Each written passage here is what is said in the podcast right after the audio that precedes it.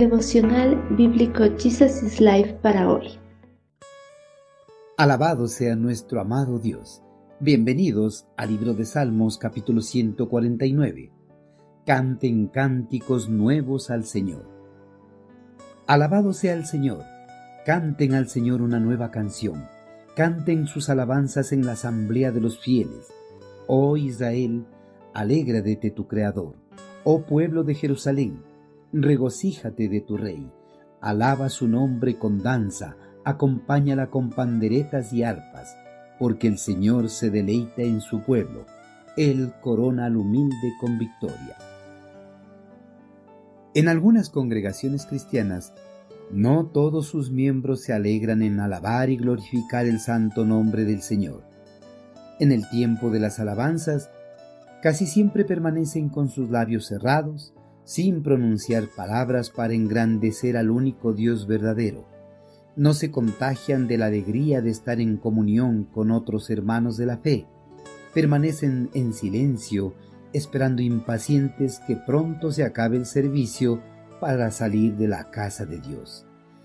Actitudes similares a esta no son propias de un seguidor de Cristo, porque el cristiano cuando se encuentra en la casa de Dios debe estar gozoso y alegre por haber sido liberado de la esclavitud del pecado, por haber hallado la salvación y la vida eterna.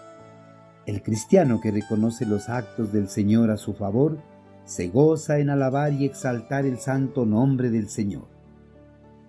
En reconocimiento del nuevo favor otorgado al pueblo elegido, el salmista invitó nuevamente a todos sus compatriotas a cantar un cántico nuevo al Señor en la asamblea de los fieles, conforme con la nueva situación victoriosa que estaban viviendo. Israel, por sus constantes rebeliones, había sido humillado por el Señor, pero en su amor y misericordia por su pueblo, lo había liberado de esa humillación, lo había salvado, restaurando así la comunión que habían perdido. Israel ahora había recuperado la tranquilidad de estar nuevamente en los amorosos brazos del Señor. El pueblo hebreo tenía muchas razones para cantar un cántico nuevo al Señor.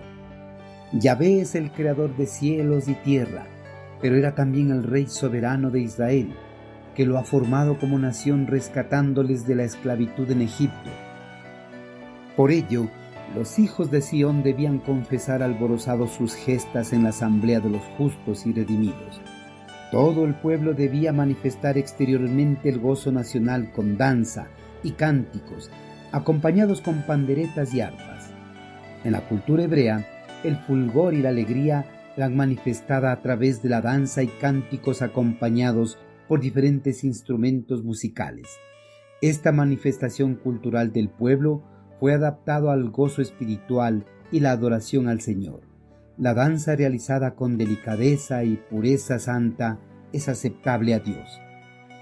En base a textos bíblicos similares a estos versículos, algunos cristianos quieren justificar la práctica de los bailes sensuales y populares para divertirse. Emplear estos versos bíblicos para justificar sus acciones y complacer a su naturaleza carnal es reprochada y condenada por el Señor. Hay una diferencia entre el uso y el abuso del baile. El salmista solo habla del uso que es divinamente aprobado. Lo mismo pasa con la música instrumental. Si el pandero y el arpa tuvieran emociones, todos ellos aspirarían a hacer melodía al Señor. Con demasiada frecuencia, son degradados y empleados para la diversión sensual. Su uso correcto es bueno, pero el abuso de ellos es algo horrible. El Señor se deleita en un pueblo que le honra a través de una sincera adoración con danza y cánticos acompañados de alegres melodías instrumentales. Queridos hermanos, el Señor ha hecho muchas cosas en nuestro favor. Por su gran amor y misericordia nos ha liberado del poder del pecado, ha justificado nuestros pecados, nos ha dado una nueva vida para que podamos vivir eternamente en la morada celestial. Todo lo que ha hecho el Señor por nosotros nos debe llenar de alegría e impulsarnos para que alabemos y glorifiquemos su santo nombre con todo nuestro corazón.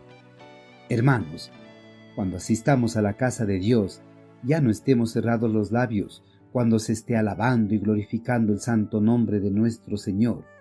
Unámonos con alegría y regocijo a toda la congregación y a viva voz cantemos cánticos nuevos a nuestro amado Señor.